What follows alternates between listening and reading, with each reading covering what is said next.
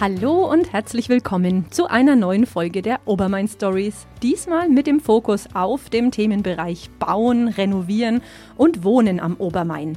Hier gibt es nämlich so einiges zu berichten und deshalb will ich jetzt gar nicht so viele Worte verlieren, sondern euch direkt zum ersten von zwei Beiträgen leiten. Und zwar habe ich mit Sebastian Alsdorf ein Interview geführt. Er ist der Inhaber des Paunchy Cats in Lichtenfels und hat sich wirklich ein Mammutsanierungsprojekt in der Innenstadt vorgenommen. Genauer gesagt in der Coburger Straße kurz vor der Unterführung. Was er hier genau vorhat, wie sich das Ganze ergeben hat und wie er das Vorhaben angeht, erfahrt ihr nun im folgenden Gespräch. Ja, Sebastian, ich freue mich total, dass es klappt, unser Gespräch. Ich habe Anfang Oktober auf Facebook gesehen, einige Bilder von eurem, ich nenne es jetzt mal Projekt in der Innenstadt, direkt gegenüber vom Pounty Cats. Was genau habt ihr denn da vor? Also die Hauptplanung vom Haus ist, oben sollen zwei Mietswohnungen rein und unten soll ein Studioapartment rein, das als Bandwohnung genutzt wird unsere Bands. Also wir haben immense Hotelkosten für unsere Konzerte jeden Monat und dadurch werden wir natürlich viel Geld sparen, wenn wir unsere Bands genau auf der anderen Straßenseite unterbringen. Das kann ich dir dann drüben alles mal zeigen noch. Ja, das schaue ich mir natürlich dann sehr gern an. Ähm, es sollen, glaube ich, auch zwei Jugendstil-Apartments werden. Ähm, wie habt ihr das dann vor zu vermieten? Also auch an interessierte Personen oder ausschließlich an Bands, äh, Familie, Bekannte? Tatsächlich ist hier der Hintergedanke, die, wenn die Universität nach Lichtenfels kommt, dass wir wahrscheinlich viele Studenten haben werden, die Studentenwohnungen brauchen. Es wird eine 90 und eine 70 Quadratmeter Wohnung. Die 90 Quadratmeter Wohnung, da werde ich wahrscheinlich schon so suchen, dass wir jemanden finden, der die Langzeit mietet. Und die 70 Quadratmeter Wohnung soll dann für, im Großen und Ganzen eigentlich für Studenten zur Verfügung stehen.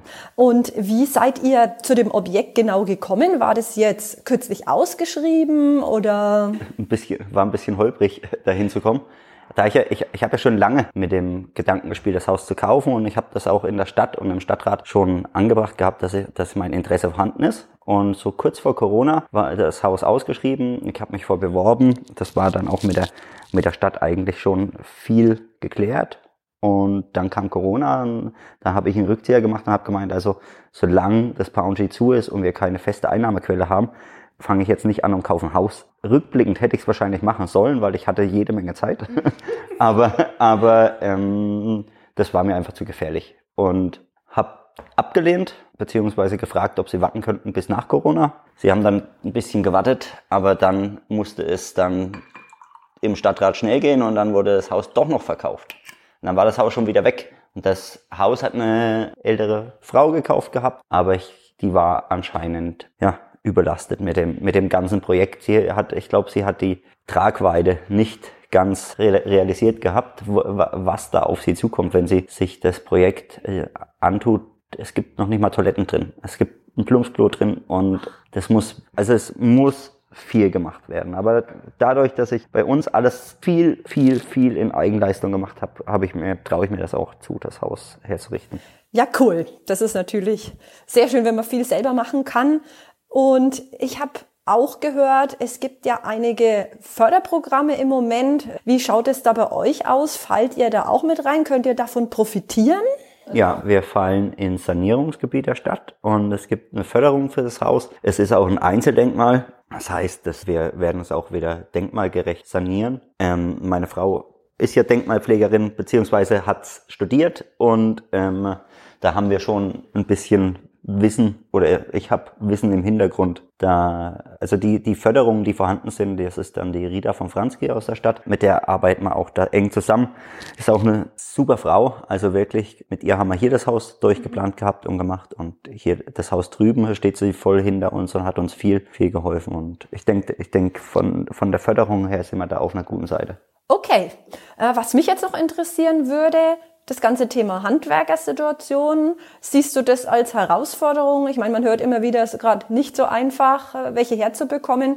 Äh, wie sieht es denn bei dir aus? Ich gehe das entspannt an, weil, wie gesagt, ich viel alleine mache Und was ich nicht allein machen kann, ist natürlich Wasser, Gas, Elektrik. Da, da brauche ich jemanden. Aber ich kann ja, im, ich kann die ganzen Vorarbeiten machen. Ich kann alles innen drin entkernen. Ich kann die in Eigenleistung eigentlich den kompletten, die komplette Innensanierung schon machen. Das heißt, wenn außen auch noch nicht fertig ist, wird drinnen schon gearbeitet. Wichtig wäre, wichtig wäre, dass das Innenleben so weit ist, dass du fließend Wasser im Haus hast, dass du, dass die Heizung funktioniert, dass du am Kanal angebunden bist, dass die Elektrizität, es ist Elektrizität drin, aber es muss erneuert werden. Und das, wenn das Grundgerüst von innen steht, außen habe ich da, habe ich da keine Bedenken. Wenn das, wenn das jetzt da noch ein halbes, dreiviertel Jahr so steht, dann steht so. Das steht seit 300 Jahren da, das Haus. Das die nächsten, die nächsten, das nächste Jahr wird es auch noch so stehen. Es, es ist trocken drin, das passt. Ja, stimmt, das ist eigentlich die Hauptsache. Ähm, apropos Zeitplanung, gibt's da schon ein konkretes Datum? Denkst du, 2022 werden schon die ersten Bands drin übernachten können? Definitiv. Also der untere Bereich ist auch der, die Priorität. Sobald das unten fertig ist, ist es kein großes Projekt, das wirst du dann sehen, weil es ist ein Schlauch und es wird so in einer Art, eine Mischung aus 20er und 70er Jahre Studio-Apartment werden und das, äh, ich kann viel von der Substanz übernehmen. Dass Wohnraum auch im Landkreis Lichtenfels benötigt wird, steht außer Frage. Offen ist allerdings, wo dieser geschaffen werden soll. Einer, der sich bestens mit dem Thema auskennt, ist André Rösch. Er ist Architekt bei Strukturdesign in Lichtenfels sowie als Lehrbeauftragter an der Hochschule Coburg tätig. Er verfügt außerdem über langjährige internationale Erfahrung und wurde auch für eigene Projekte bereits mehrfach ausgezeichnet. Ich habe mit ihm ein ausführliches Gespräch über die Trends in der Baubranche und die Zukunft des Wohnens geführt und möchte euch hier jetzt in Auszügen einige interessante Details näher bringen.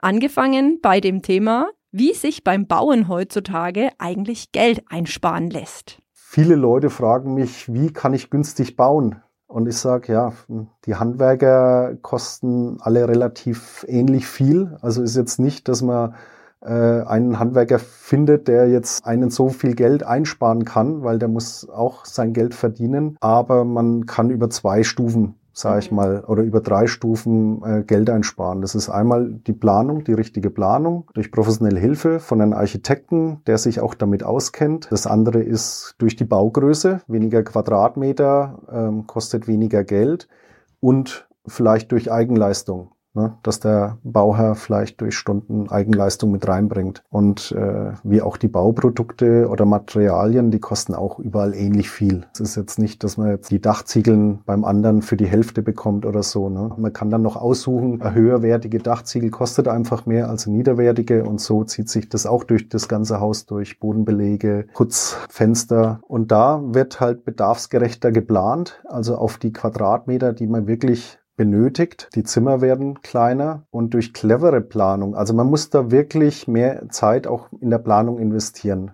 Das ist wenn man mehr Platz hat, kann man da ein bisschen lockerer damit umgehen als Planer, als wenn es äh, begrenzter wird. Da muss man sich wirklich überlegen, die Gangbreite, wie groß macht man die Küche, solche Sachen.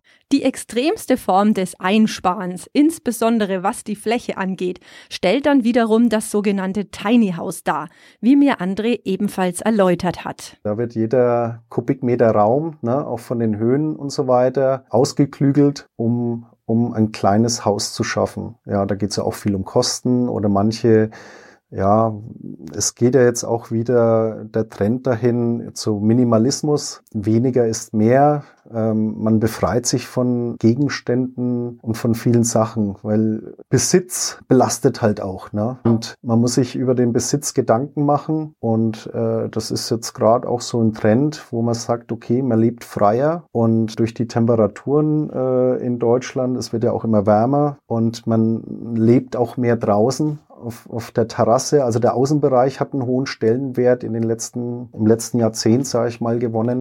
Was außerdem an Bedeutung gewonnen hat, ist das Thema Klimawandel, der sich natürlich auch auf die Hausplanung auswirkt. Es ist natürlich auch bei der Planung beim Haus ist der sommerliche Hitzeschutz, wird auch da hat man früher nie so drauf geschaut. Jetzt sagt man, okay, wenn man bedarfsgerechter baut und in so ein Tiny House dass es da auch kühler bleibt, dass man da die richtige Dämmung dafür nimmt, nicht nur gegen Kälte, also jetzt wie Mineralwolle und, und, und äh, Styropor und so weiter würde jetzt gut gegen in kalten Jahreszeiten wirken, aber die wirken halt nicht bei Sonneneinstrahlung. Also wenn da richtig viel Sonne aufs Dach knallt, dann drückt's die Hitze nach innen durch und es ist halt sehr unangenehm. Da braucht man eine schwere Dämmung. Und okay. zum Glück, da kommen die ökologischen Dämmmaterialien wieder zugute.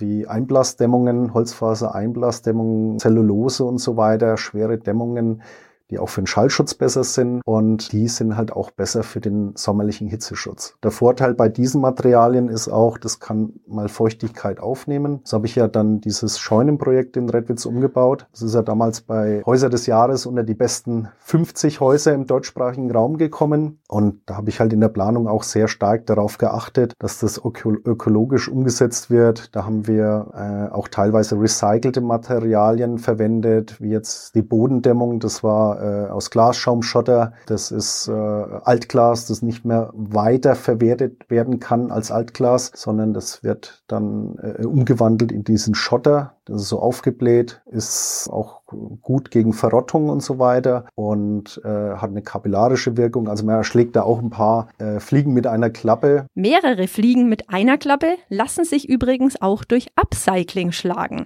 Das ist nämlich ebenfalls ein Trend, der in der Baubranche immer mehr an Bedeutung gewinnt, vor allem wenn man sich die aktuellen Rohstoffpreise so anschaut. Dadurch, dass Holz jetzt so teuer geworden ist in dieser Corona-Zeit, ist jetzt auch wieder dieses Upcycling-Thema ganz groß geworden. Also es gibt schon Firmen, die fahren dann rum und schauen, wo wird abgerissen, kann man das Holz irgendwie äh, dafür verwenden. Oder wir sind ja jetzt gerade dabei, in Redwitz diesen alten Getränkemarkt und Post umzubauen. Und da gab's innen drin, klar, wir mussten um die Decke öffnen, weil das Dach war auch undicht.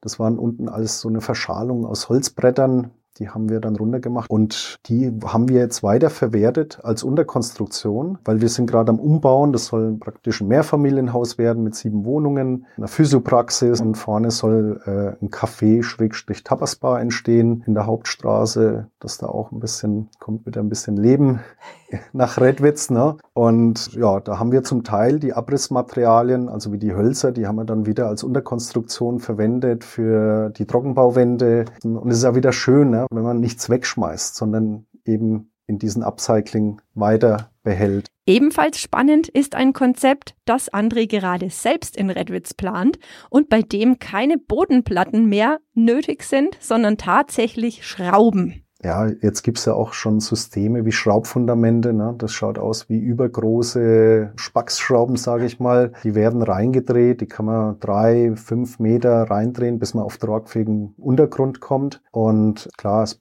benötigt eine Prüfstatik, ist jetzt auch ein relativ neues Produkt. Da werden dann mehrere Schrauben einfach reingedreht und dann stellt man da oben ein Haus drauf. Zum Beispiel ein Tiny House. Habe ja gerade ein Projekt in Redwitz in der Planung äh, mit diesen Schraubfundamenten die werden da reingedreht. Man könnte die auch wieder demontieren. Also man könnte das Haus wieder in Einzelteile zerlegen danach, dieses mhm. Tiny House mitnehmen und diese Schrauben also diese Fundamente wieder rausschrauben. Das hat man halt bei Beton, wenn man jetzt irgendwie ein Streifenfundament, wird das halt schwieriger. Ne? Das kann man dann nicht mehr ausgraben und dann diese Streifenfundamente oder die Bodenplatte dann mitnehmen und irgendwo anders aufbauen. Und bei diesen ist ja auch die Fläche nicht versiegelt dadurch mit Beton.